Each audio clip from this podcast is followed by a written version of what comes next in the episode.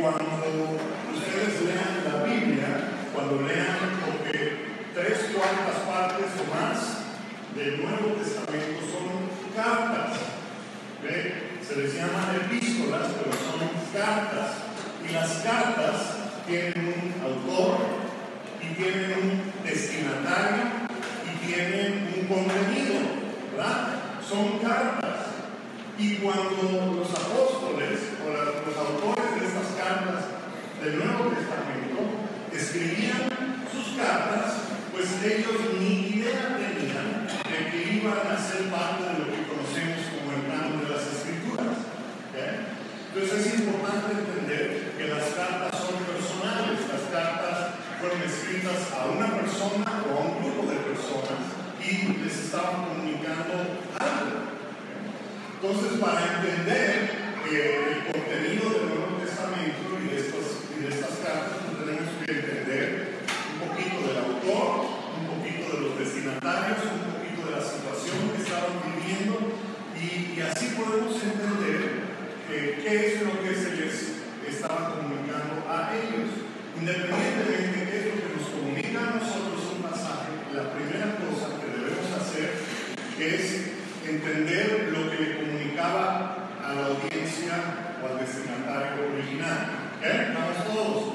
Esa es la regla básica de la hermenéutica. ¿Saben qué es la hermenéutica? ¿Qué es? ¿Nadie? es la manera de interpretar la palabra de Dios, la Biblia. No podemos interpretar la Biblia eh, con un periódico y decir, bueno, si aquí dice tal cosa, quiere decir que después vemos el periódico, ah, pues seguramente está hablando de esto. No, no funciona así. La Biblia interpreta la Biblia. Por eso es que cuando llegamos al libro de Apocalipsis, me la paso un montón de tiempo explicándoles qué cosas dice la Biblia en otras partes para que cuando ustedes vean esos conceptos en un libro eh, profético, pero que al mismo tiempo es una carta, este, digan, ah, esto ya lo vi en otro lado, en otro lado significa tal cosa, por lo tanto aquí sí significa tal cosa. ¿Okay? Nada más eh, quería hacer eso eh, y estamos hablando de que el libro de, de Apocalipsis la manera en que se los estoy explicando, está anunciando lo que le va a ocurrir a la nación de Israel, la nación apóstata, la nación que rechazó a Jesús, y son advertencias. Cuando dice eh, ustedes, pues se refiere a ustedes, a los que estaban leyendo esa carta, ¿eh? porque fue dirigida a siete iglesias alrededor de Éfeso, o sea, Éfeso y seis más. Entonces eran cosas dirigidas a personas específicas del primer siglo. Bueno, vamos a empezar en Lucas 13. El verso 6, vamos a arrancar ahí, esto lo, vimos la semana pasada, pero eh, vamos a arrancar de Lucas 13, 6. Muy. Dice así, que luego Jesús les contó la siguiente historia. Un hombre plantó una en su jardín, regresó varias veces para ver si había dado algún fruto, siempre quedaba decepcionado. Recuerden también, hermanos, eh, esto se me olvidó mencionar, eso no dice, eh, que cuando leamos la palabra de Dios tenemos que leer no un versículo, no un versículo, es el contexto. Y esto aquí se van a dar cuenta de algunas cosas eh, no sabemos historias, no sabemos versículos, pero no sabemos el contexto en el cual fueron escritas. Por eso es muy importante este, que leamos el contexto, porque tiene una aplicación primeramente para, para ellos y después para nosotros, para ellos en el primer siglo. Entonces dice así, siempre quedaba decepcionado, verso 7, finalmente le dijo al jardinero, llevo tres años esperando y no ha producido ni un solo hijo, córtala, porque nada más ocupa espacio en el jardín. El jardinero respondió, Señor, dale una, otra oportunidad, déjala un año más y le daré un cuidado especial. Eh, y si el año próximo da hijos, bien, y si no, pues entonces córtala. ¿eh? Entonces, estamos, eh, les mencioné la semana pasada que este, este pasaje se refiere a cuando Jesús es la persona representada en esta palabra, lleva tres años en Israel, porque primero vino a, la nación de Israel eh, y no dio fruto, no hubo fruto. Entonces esta es una palabra, ¿verdad?, donde Jesús le dice, pues córtala. Y la persona con la que está hablando el jardinero le dice, dale un chance más. Entonces cuando Israel mata a Jesús, eh, en ese momento es cuando ellos debieron ser cortados. ¿verdad? Pero se les dio una oportunidad más. De hecho, fueron como 35 años más que se les dio. Una generación más eh, se les dio chance y después no, no hubo el fruto y entonces ya fue cortado. Eh, al final viene Dios en juicio y la cortó. Y ese es el mensaje que Jesús le, dice a Israel constantemente. Y el verso 22 en adelante dice, recuerden ese contexto de Lucas 13.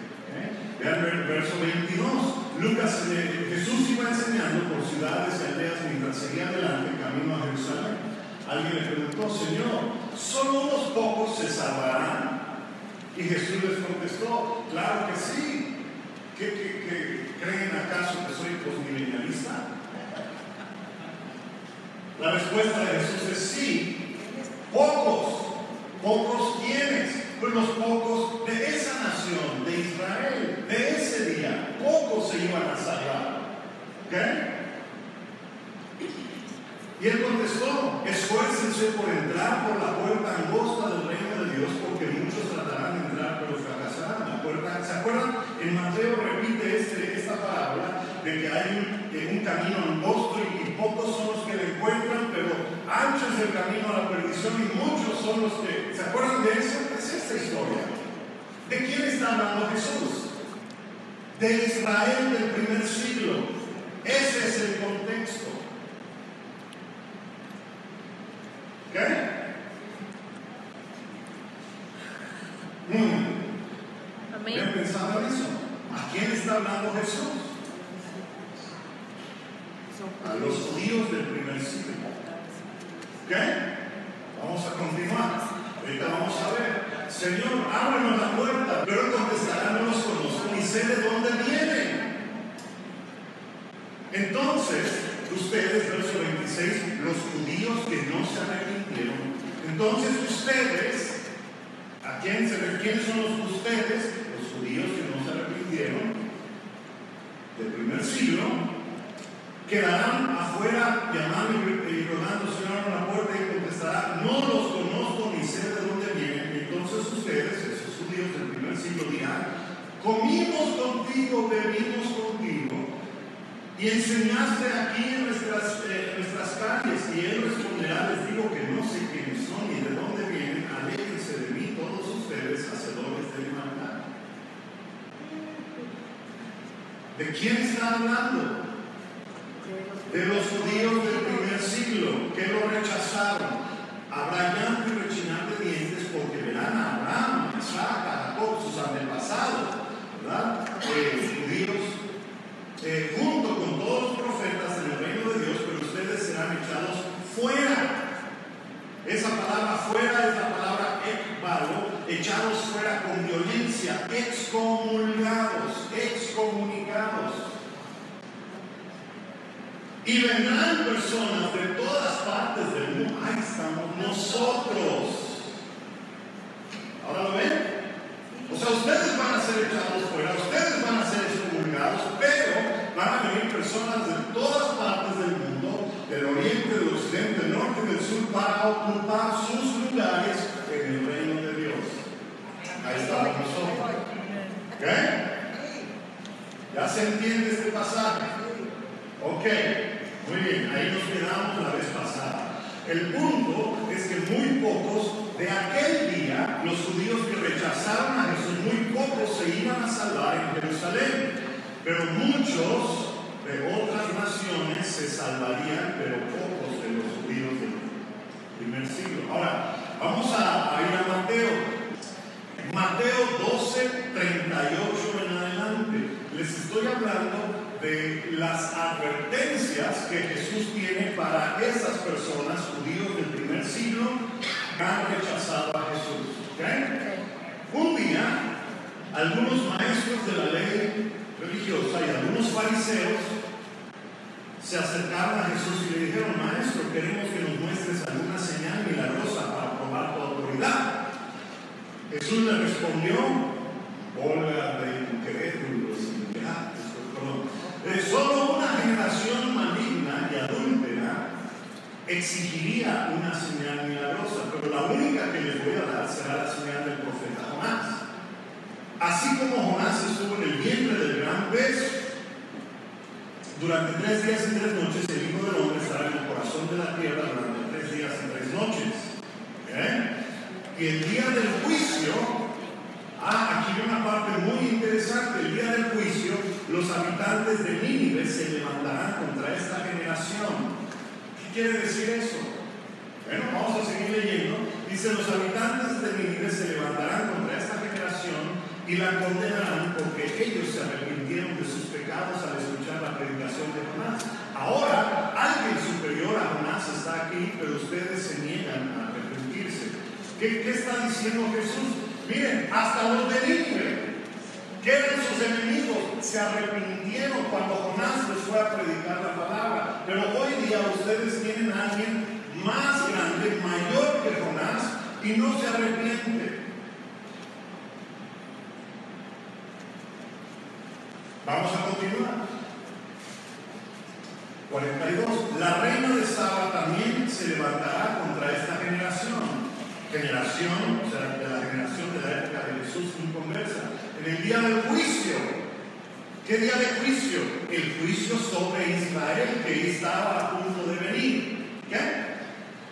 Y la condenará porque vino de una tierra lejana para oír la sabiduría de Salomón. Pero ahora hay alguien superior a Salomón que está aquí, pero ustedes se niegan a escuchar. Está diciendo lo mismo. Hasta la reina esta vino de Etiopía, vino para escuchar a Salomón, pero hoy aquí hay alguien más grande que Salomón y ustedes no quieren escuchar. Y después entramos a un pasaje muy conocido, pero el contexto, el contexto es este que estamos hablando. De cuando Jesús les está advirtiendo de la destrucción, de la ira de Dios, del juicio de Dios que viene sobre ellos y ellos se niegan a arrepentirse y a creer. ¿Lo pueden ver? Eso lo puedo ver. Si se entiende. Cuando un espíritu maligno sale de una persona, va a... ¿Habían leído este pasaje? ¿De qué está hablando Jesús? De la nación de Israel. El contexto es que le está hablando a la nación. Nosotros siempre lo aplicamos a una persona y está bien, es, eh, el principio es el mismo, pero aquí el contexto es a la nación de Israel. Dice así, sale un espíritu malo, sale de una persona, va al desierto en busca de descanso, pero no lo encuentra. Entonces dice, volveré a la persona de la cual salí, de modo que regresa y encuentra su antigua casa vacía, vacía y en orden. Y entonces el espíritu busca a sus otros siete cuates, más peores que él, y todos entran en la persona y viven ahí. Y entonces esa persona queda peor que antes. Eso es lo que le ocurrirá a quién? Esta generación maligna. A la nación de Israel. Eh, miren, el, ministerio de Jesús, él iba por todos lados sanando y echando fuera demonios, sanando y echando fuera demonios. ¿Ok? Echó fuera centenarios, miles de demonios. Pero, ¿qué sucedió? Rechazaron a Jesús, rechazaron su mensaje, y entonces regresan los demonios a dónde? A la nación de Israel y dicen, oye, qué padre está, está limpiecito. Vamos a traer a otros. Y la condición fue siete veces peor. ¿La condición de quién? De la nación de Israel. ¿Se entiende esto que estamos hablando? Siempre hay que leer el contexto. ¿Eh? Y eso fue lo que ocurrió. Se volvió peor la cosa, peor la cosa, hasta que la misma nación fue destruida en el año 70. Recuerden, sea, Jesús se la pasó echando fuera demonios y no me creyeron. Recuerden que la nación de Israel, las personas de allá de Jerusalén, dijeron ante Pilato, no tenemos rey más que César. Crucifiquen. Cambiaron el rey al cual le rendían honor y culto. Hasta ese momento, aunque no estaban de de todos modos ellos siempre profesaban a Dios como su rey y su señor. Pero en el momento que públicamente empiezan a decir, no tenemos rey más que Pilato, ahí se acabó la cosa. El punto es que todo eso va a suceder sobre esa generación, los que estaban escuchando en aquel entonces. Ahora vayamos a Mateo 21. En el verso 43 Jesús está hablando con los judíos. A ustedes que se les quitará el reino de Dios y se le dará a una nación, a un pueblo. ¿Qué producirá el fruto esperado? Cualquiera que tropiece con esa piedra será pedazos y la piedra aplastará a quien les caiga encima. ¿Eh? Ahí dice Jesús a los judíos eh, que el reino de Dios les iba a ser quitado a ellos y se les iba a dar a otro pueblo. ¿A qué pueblo? Muy bien, primera de Pedro 2, del 6 al 10. ¿Eh? Pedro hace esa conexión y dice, como dicen las escrituras, pongo en Jerusalén una piedra principal. ¿Quién es la piedra principal? Jesucristo, elegida eh, para gran honra y todo el que, que confíe en él jamás será avergonzado. Así es, ustedes, los que confían en él, reconocen la honra que Dios le ha dado. ¿A quién? A Jesús. Pero para aquellos que lo rechazan, ¿quiénes lo rechazan? Los judíos del primer siglo, la piedra que los constructores rechazaron ahora se ha convertido en la piedra principal. Además, dice, Él es la piedra que hace tropezar a muchos, la roca que los hace caer. ¿Eh? Tropiezan porque no obedecen la palabra de Dios y por eso se enfrentan con el destino que les fue preparado. ¿Cuál es su destino que les fue preparado? Destrucción. Pero ustedes, ¿quiénes son los ustedes? ¿Quiénes ellos? Los cristianos a los que les estaba escribiendo Pedro. ¿Ok? Aquí, esta es primera de Pedro. ¿A quién le estaba escribiendo Pedro? A una iglesia cristiana. Entonces, cuando ustedes ven aquí ustedes, ya no es judíos, ya es a los cristianos. ¿Ok? Ustedes, y bueno, ahí estamos nosotros porque también somos cristianos. ¿ok? Ustedes no son así porque son un pueblo elegido, son sacerdotes del rey, una nación santa, posesión exclusiva de Dios. Por eso pueden mostrar a otros las bondades o las misericordias de Dios, pues Él los ha llamado a salir de la oscuridad y entrar a su luz maravillosa. Antes no recibieron misericordia, ahora han recibido la misericordia de Dios. Antes no tenían identidad como pueblo, pero ahora son pueblo de Dios. ¿Qué? ¿Ya se entiende cómo es esta, esta dinámica? Jesús les advierte a los judíos del primer siglo que iba a venir sobre ellos una calamidad si los seguían rechazando. Y Pedro, recuerden que, que cuando escriben las cartas del Nuevo Testamento, no ha sucedido eh, lo que se llama la tribulación, ¿ok? o sea, la destrucción del templo, la destrucción de Jerusalén. Muy bien, vamos a Mateo 23.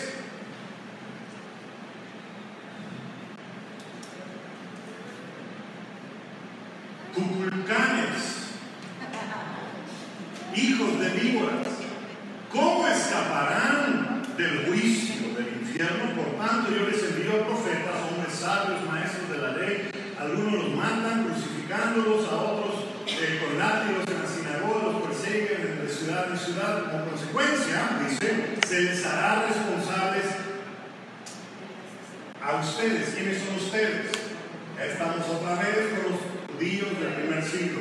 Se les hará responsables del asesinato de toda esa gente justa desde todos los tiempos, desde el asesinato del justo Abel hasta el de Zacarías, de la A a la Z, del alfa al omega, en griego, desde Abel hasta Zacarías, a quien mataron en el templo del Y les digo la verdad, este juicio caerá sobre quién? Esta generación. ¿Cuál generación? La generación a la cual está hablando Jesús. ¿Ok? ¿Entienden? Constantemente les está diciendo que sobre esa generación, sobre la generación de aquellos que lo rechazaban y no le hacían caso, iba a pasar el juicio. Hay otras parábolas. Hay una parábola en, Mateo, eh, bueno, antes de, de eso, Mateo 21, que habla, no lo tengo ahí tampoco, pero habla de, la viña. Un dueño de una viña le dijo, los manda a sus labradores a labrar eh, y después manda a su hijo. Y ellos deciden matar al hijo. ¿Se acuerdan de esa parábola? Sí. Y quedarse con la viña.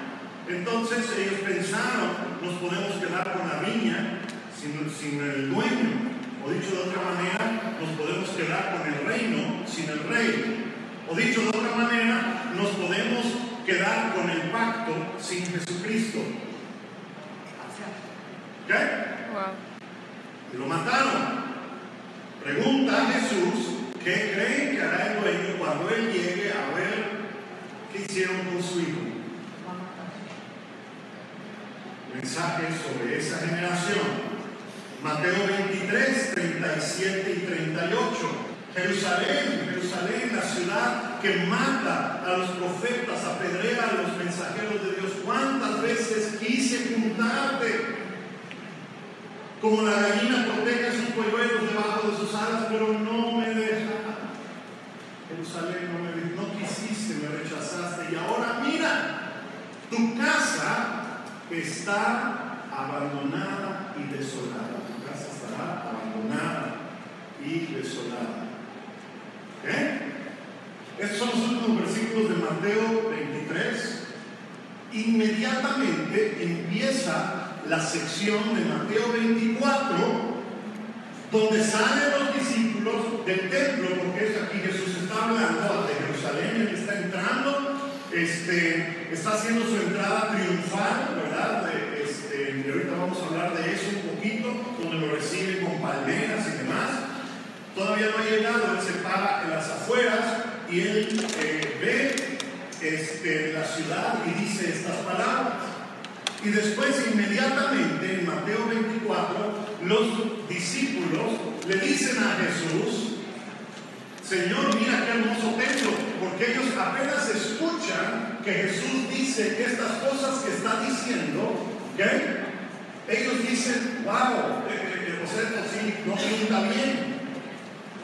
¿Por qué lo dicen? ¿Por qué lo piensan? Pues porque en la Biblia, cuando la frase tu casa está abandonada y desolada, eso es para los judíos, es, es como una frase que indica que va a venir una destrucción sobre la casa. ¿Cuál es la casa de Jerusalén? La iglesia, el templo, la casa, la casa de Dios, la casa en Jerusalén. No es una casa, es la casa. ¿Cuál es la casa? Es el templo. Por eso es que en Mateo 24, en el siguiente versículo, después de este que leímos, los, los discípulos dicen, oye Jesús, mira qué bonito está el templo. por favor, no vayas a decir que se va a destruir. Y es cuando Jesús empieza a decir todo en Mateo 24 que no vamos a ir allá el día de hoy. Ok. Pero la idea es que cuando Jesús dice que la casa va a quedar desolada, en el Antiguo Testamento hay varios pasajes eh, donde dice que cuando Dios viene en juicio, la casa queda desolada. Vamos a ver un ejemplo, un par de ejemplos. Salmo 74 eh, es un salmo profético. El clamor del salmista Asaf, no es de David, es Asaf. Oh Dios, ¿por qué nos has rechazado? ¿Por qué es tan intensa tu ira en contra de las ovejas de tu manada? Camina por las espantosas ruinas de la ciudad, ahí está profetizando las ruinas. Mira cómo el enemigo ha destruido tu santuario, está profetizando la destrucción del santuario.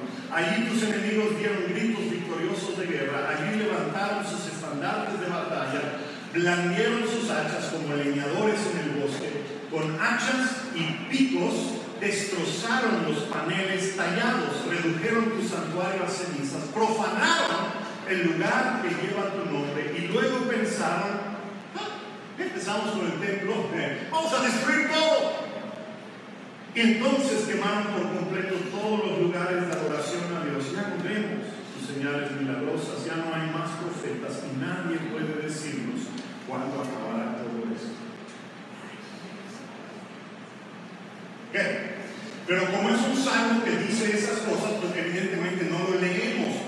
No, o sea, no, no, nos despertamos un día, vamos a ver qué me dice Dios, y se pone a leer el Salmo 74 y dice, no, está muy deprimente esto, no vamos a Pero es la palabra de Dios. Hay salmos proféticos. ¿Ok?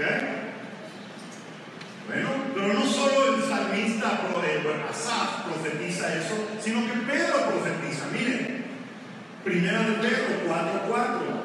Por tanto, ya que Cristo sufrió dolor en su cuerpo, ustedes prepárense, adoptando la misma actitud que tuvo Él, estén listos para sufrir también. El fin se acerca. ¿El fin de qué? ¿Del mundo o de una era? Una era.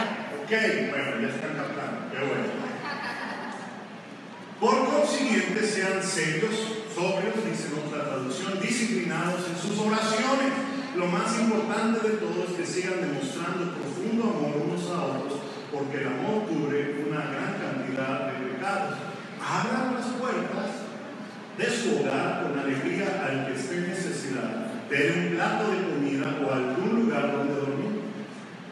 Queridos amigos, no se sorprendan de las pruebas de fuego por las que están atravesando como si algo extraño les sucediera. En cambio, alégrense mucho porque estas pruebas nos hacen ser partícipes con Cristo de su sufrimiento. ¿Cuántos dicen amén? para que tengan la inmensa alegría de ver su gloria cuando sea revelada al mundo. Pues ha llegado el tiempo del juicio y debe comenzar ¿dónde? La casa de Dios. ¿Qué?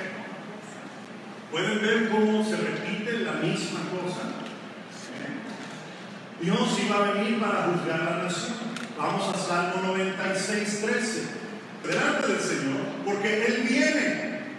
vamos a hablar de que Él viene, qué significa que viene. Eh, viene a qué? A juzgar la tierra, juzgará al mundo con justicia y a las naciones que, con su verdad. Cada vez que Dios viene, se desplaza, ¿se acuerdan que hablamos del trono de Dios? El trono de Dios está en medio de las nubes, hay fuegos, hay relámpagos, hay ruedas de fuego, ¿verdad? Hay querubines, hay un montón de cosas. Y el trono de Dios es un trono movible, no es un trono eh, físico, estático en un lugar. Se mueve. Y cada vez que Dios se mueve, ¿verdad? Él viene en juicio. Es muy importante esa frase.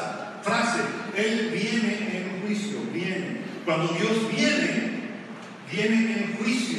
Y cuando Él viene en juicio, lo que hace es, viene en juicio en contra de sus enemigos, destruye a sus enemigos y salva a su pueblo. Cuando ustedes ven esa frase, este, viene a juzgar la tierra. Si tú estás eh, en Cristo, no tienes nada de qué preocuparte en el tiempo del juicio. Nada. Si estás en Cristo. Si no estás en Cristo, tienes mucho de qué preocuparte. ¿Eh? Él viene a la tierra a juzgar. Y, así ven esa frase, Él viene a la tierra, lo ven, por ejemplo, eh, con los egipcios, Él vino en contra de los egipcios, Él vino en contra de los filisteos, Él vino en contra de Asiria, Él vino en contra de Babilonia, él vino en contra de las iglesias de Apocalipsis 2 y 3 que no cumplieron lo que Jesús les dijo. ¿Se acuerdan que cada iglesia, Dios les, eh, Jesús les decía, eh, yo veo esto, esto es bueno, pero, y dependiendo de la iglesia había un pero, has perdido tu primer amor, Y las que no compusieron su manera de, de proceder, ¿verdad? Los que no hicieron caso a la voz del Espíritu de Dios, pues Dios vino en contra de esas iglesias y ya dejaron de existir. ¿eh? Yo creo que algunos de ustedes han visto también cómo Dios ha venido en contra de algunas iglesias que han estado en apostasía. ¿eh? Cuando las iglesias enseñan cosas erróneas, viven de manera errónea, iglesias que normalmente se llaman cristianas, que enseñan errores, Dios viene en juicio. Y esas iglesias no prosperan. Cierran. No crecen. Así que Dios viene en juicio sobre las nubes, como vimos es su carro, su trono, y el sonido de su venida, el sonido de su venida es, lo hemos leído muchas veces, pero habla la Biblia en muchos lugares del sonido de su venida, el sonido de su trono, de sus nubes es muy particular. En la Biblia, diferentes personas han descrito el sonido. A ver si han escuchado esta manera de, que describen el sonido de cuando viene Dios. Suena a un ejército muy grande, suena a trompeta, suena a cascada de aguas, de ríos, suena a viento fuerte. ¿Se, han escuchado esa? a veces no vemos la nube, pero escuchamos ejércitos, escuchamos viento, eh, eh, escuchamos eh, como cascadas de agua, suena a truenos, a rayos, fuego que consumen los montes. ¿Han leído de esa descripción, de ese tipo de sonido? Pues simplemente están describiendo lo que suena cuando viene el Señor en juicio. En el aposento alto, en Hechos, viene, ¿qué es lo que se manifestó? En Hechos 2. El viento recio, fuego. ¿Qué, es, ¿Qué están describiendo? La presencia, el trono de Dios se manifestó en ese lugar. ¿Sí? Y entonces ahora vive en nosotros la gloria de Dios que en, la Biblia eh, es descrita como eh, el trono de Dios, la gloria de Dios, que estaba, en, que estaba en las nubes, que está en las nubes con carros, con ruedas y todo lo demás. Esa gloria de Dios, su carro de fuego, eh, su trono tomó la forma de fuego y de viento. Y ahora vive en cada uno de nosotros esa gloria de Dios. Los que somos sus hijos, por medio del Espíritu Santo. Por eso es que tuvo que irse Jesús. Jesús dijo, yo me tengo que ir. ¿Se acuerdan que le dijo a sus discípulos un día? me tengo que ir. Y entonces les prometió que iba a ver por qué se tenía que ir Jesús. Pues porque Jesús era, estaba en forma humana, nada más podía estar en un lugar a la vez. Pero él sabía que cuando él se iba a ir, el Espíritu Santo que dice, y leen esa porción de las Escrituras, dice que es uno como yo. Va a venir sobre ustedes, y viene sobre ustedes y en ustedes. Es aquel que vive en nosotros, es el Espíritu de Dios que vive en nosotros. Y entonces, cuando viene el Señor en juicio, es para destruir a sus enemigos y para guardar a su pueblo. Y cada vez donde habla del día del Señor en el Antiguo Testamento, se refiere a algún día de juicio. En el día del Señor. En el día del Señor muchos profetas del Antiguo Testamento, ustedes van a ver la frase, en el día del Señor. ¿Cuál día del Señor? Pues el día de su juicio. Pero no es un día, es cada vez que Dios decide que tiene que salvar a su pueblo y destruir a los enemigos, ese es el día del Señor, su manifestación. ¿Ok? Y entonces aquellos que son de Dios no tienen nada de qué preocuparse. Los que son enemigos de Dios, ahí sí, tienen mucho de qué preocuparse. El día del Señor, dice, solo que hay un pasaje del profeta Amós, en el capítulo 5, dice, ¿qué aflicción les espera a ustedes los que dicen, si tan solo fuera hoy el día del Señor?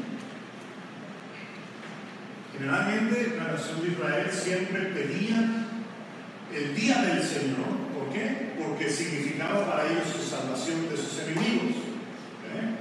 Pero aquí Amos advierte que un día, uno de los días del Señor, uno de los días en que Dios iba a manifestar eh, eh, en juicio, dice, ¿qué aflicción les espera a ustedes que dicen, si tan solo hoy fuera el día del Señor, no tienen la menor idea de lo que desean? Ese día no traerá luz, bendición, sino oscuridad, maldición. En ese día ustedes serán como un hombre que huye de un león solo para encontrarse con un oso y al escapar del oso apoya su mano contra la pared de su casa y lo muerde una serpiente. Así es. Así será. El día del Señor será oscuro y sin remedio, sin un rayo de alegría ni esperanza. Va a venir un día del Señor pero no será bueno para ustedes, dice Amos. ¿A quién está escribiendo Amos?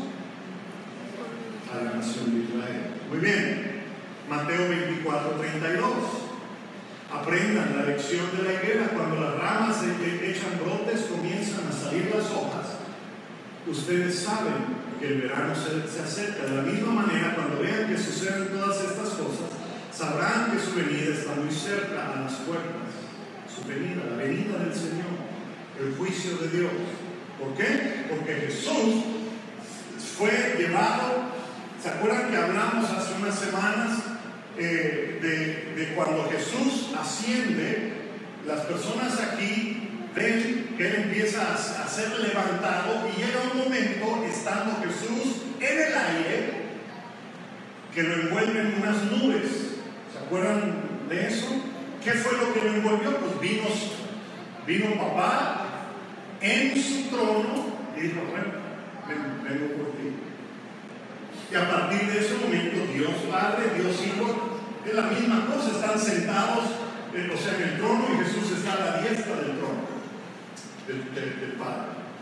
Entonces aquí cuando dice, cuando sucedan estas cosas, sepan que su venida, su regreso, su venida está cerca, a las puertas. Les digo la verdad, no pasará que es la generación. ¿Cuál generación? La generación a la cual está hablando Jesús, los judíos del primer siglo. Verso 36. Ahora vean cómo conocemos esta historia, eh, pero siempre la separamos de lo que acabamos de leer. Vean qué dice. Sin embargo, nadie sabe el día ni la hora en que sucederán estas cosas, ni siquiera los ángeles que hicieron ni el propio Hijo, solo el Padre lo sabe. Cuando el Hijo del Hombre venga, venga ¿eh? en juicio contra Israel, ¿eh? será como en los días de Noé. Y aquí este pasaje es un, es un pasaje que los eh, premilenialistas, ah, eh, los dispensacionalistas toman y dicen que está hablando del rapto. Pero quiero que la Biblia, no yo, la palabra de Dios les diga a ustedes de qué está hablando. ¿Okay?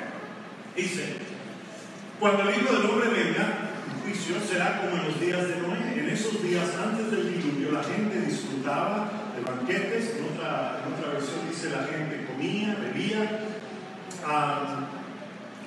fiesta, casamiento, hasta el momento en que Noé entró a su barco, la gente no se daba cuenta de lo que iba a suceder hasta que llegó el diluvio y arrasó con todos. Así será cuando venga el Hijo del Hombre, cuando venga en juicio. Este es un pasaje mal entendido. quiero que, lo analicemos bien. Dice que las cosas van a ser como en los días de Noé y todos automáticamente piensan, sí, los días de Noé eran terribles, la gente o sea, era terrible. Entonces Dios va a venir, ¿verdad? Y va a haber un rapto, unos van a ser salvados y otros eh, destruidos. Pero les quiero decir, ¿qué estaban haciendo en los días de Noé? Que dice aquí, estaban comiendo, bebiendo, casándose. ¡Qué terrible! Hermanos, si está hablando del día de hoy, el día de hoy el problema no es que se casen, el problema, es que no se casan. ¿Estamos de acuerdo? ¿De qué está hablando? Pues básicamente lo que está dando a entender el pasaje es que la gente está viviendo sus vidas normales, disfrutando de la vida. Y entonces va a venir el juicio sobre ellos sin que se den cuenta. Bueno, y sabemos que el diluvio se llevó a todos. ¿A quién se llevó el diluvio? A los malos. ¿Y quién quedó? Noé. ¿Qué? Vamos a ver el resto de la historia. Entonces, ¿quién fue llevado? Los no creyentes. ¿Quién se quedó con vida? Ok, vamos a regresar al pasaje. Dice así, verso 40, dos hombres estarán trabajando juntos en el campo, uno será llevado y el otro será dejado. Como los días de Noé, ¿quién es el que va a ser llevado? Los malos, los que rechazan a Jesús. ¿Quién es el que hereda vida? ¿Qué? ¿Lo pueden ver? Sí. Hay algún electricista, hay cortocircuito. Como en los días de Noé. ¿Qué pasó en los días de Noé? La gente estaba viviendo su vida normal, comiendo, bebiendo, casándose, dándose en casamiento, hasta que vino el juicio y los malos fueron llevados en el agua. Y los justos permanecieron. Y así también, como en los días de Noé, van a haber dos hombres trabajando, uno va a ser llevado. ¿Quién es el que es llevado? Malo. ¿Quién es el que se queda?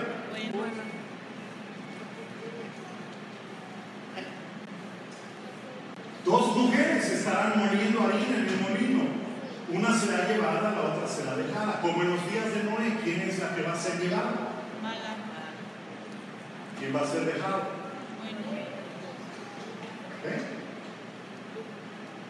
Les dije yo que, que debían creer.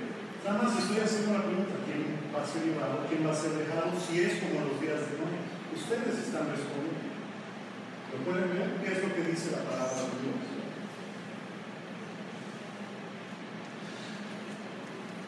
Después dice así que ustedes también deben estar alertas porque no saben qué día vendrá el Señor, en juicio.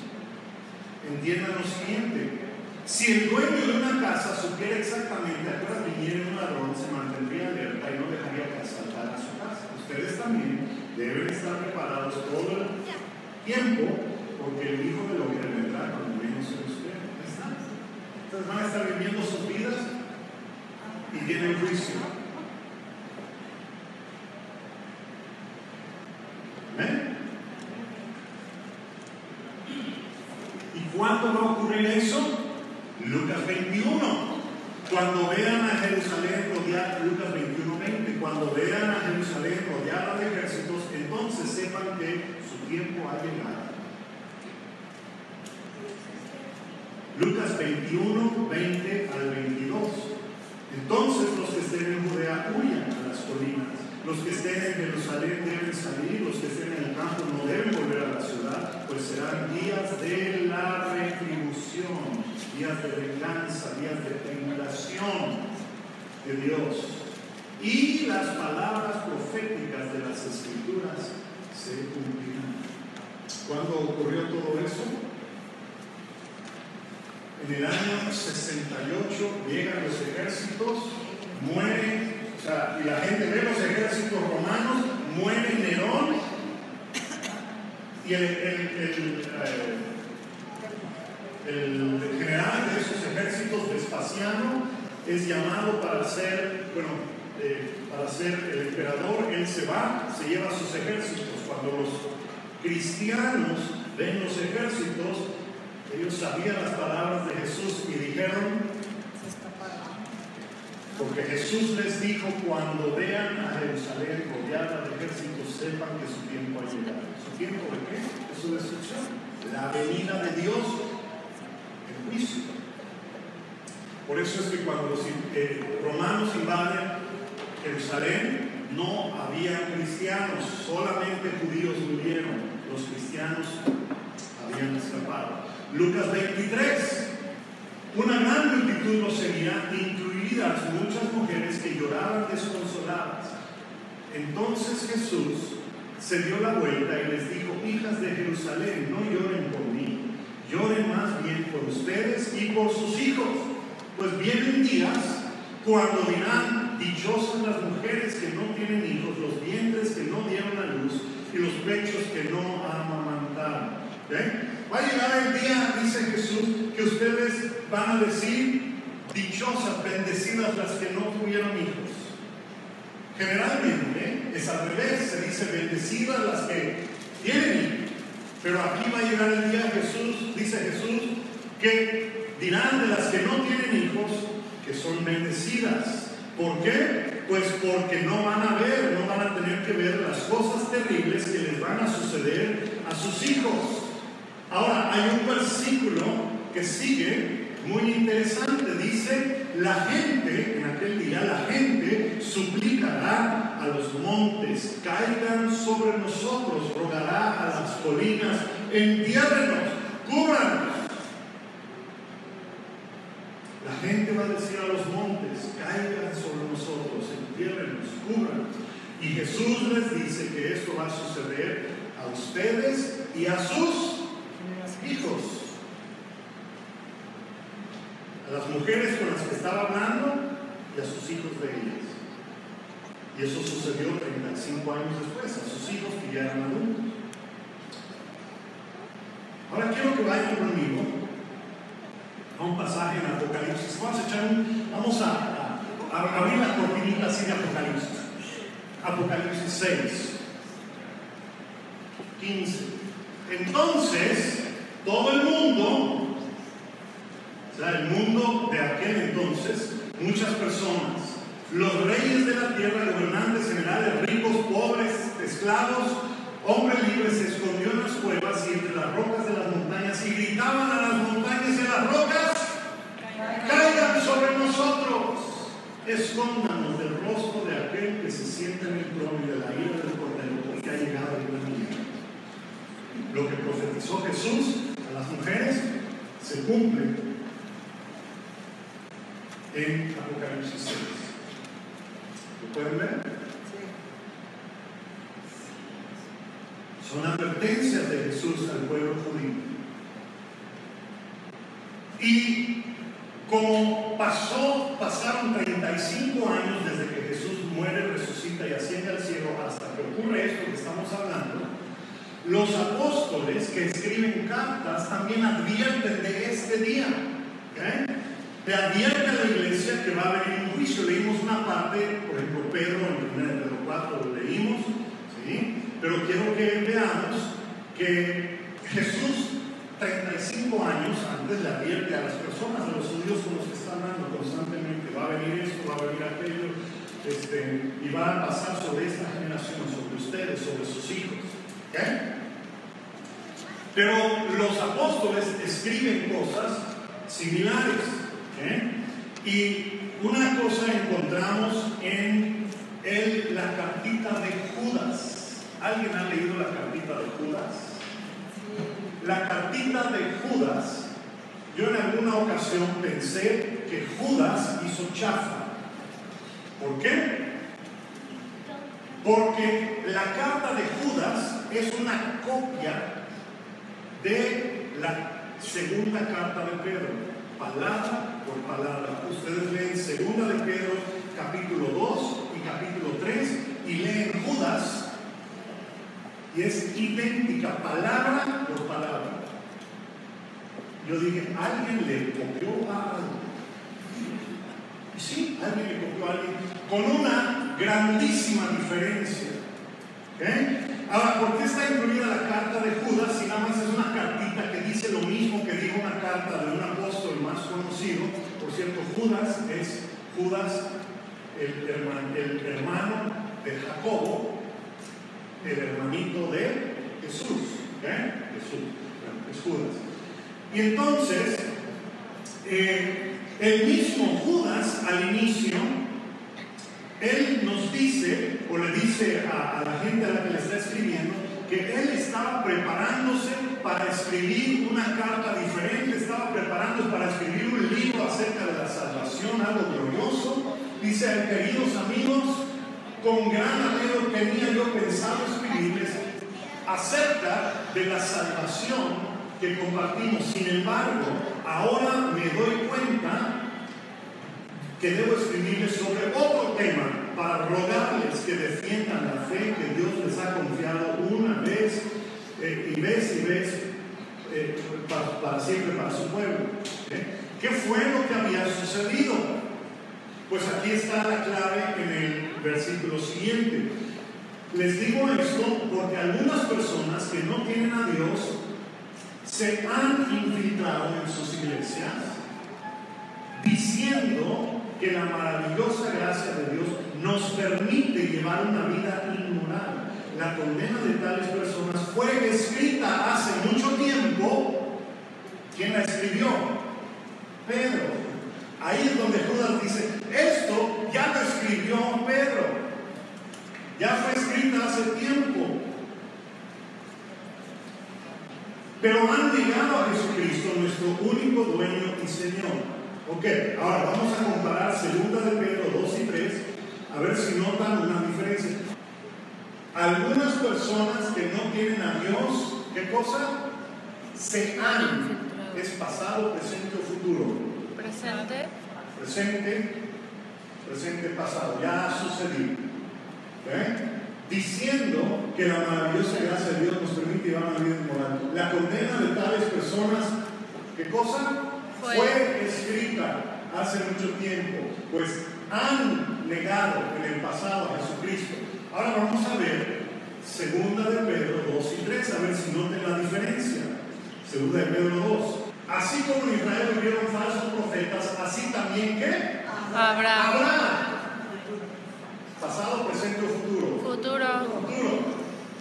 Falsos maestros entre ustedes. Ellos les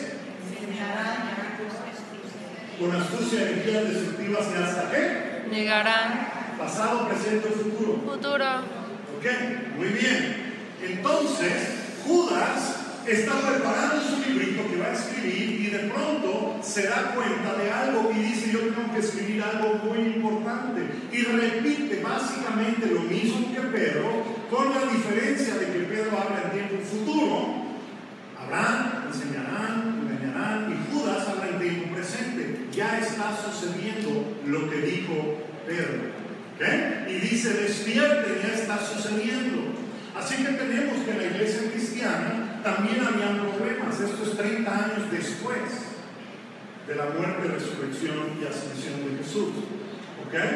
No solo había problemas en la, en la nación de Israel, no solo iba a haber un juicio en contra de la nación de Israel, eh, había lo que los apóstoles llamaron en sus cartas una apostasía de la iglesia cristiana. Y la apostasía es simplemente que surgieron falsos maestros que causaron una perversión de la fe y un alejamiento de los creyentes. Y por eso la advertencia es de que Dios va a traer juicio también en contra de ellos, de estos falsos maestros, y todos los que les siguen y las iglesias que eh, le hacen caso a los falsos maestros. La apostasía, y creo que voy a dejarlo aquí. Padre, gracias por eh, tu palabra, gracias porque tu palabra es clara, es precisa.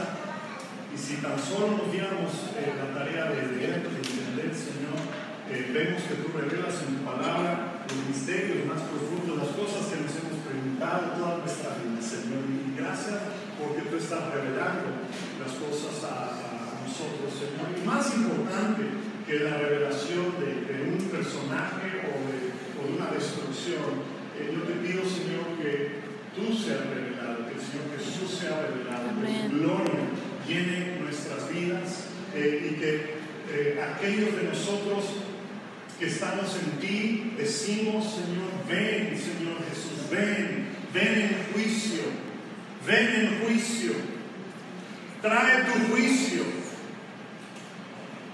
sobre la, sobre la iglesia. Y es terrible pensar de esa manera, pero aquellos que estamos en ti entendemos que somos salvos y tus enemigos son destruidos. El Espíritu y la novia se ven. Lo mismo te decimos, el Espíritu y la novia, nosotros decimos, ven, trae tu juicio, destruye a tus enemigos, para que los justos puedan heredar las promesas de la tierra que tú has prometido para cada uno de aquellos que te aman y te siguen. Gracias, Señor. Eh, permite que podamos entender aún más de tu palabra, en los días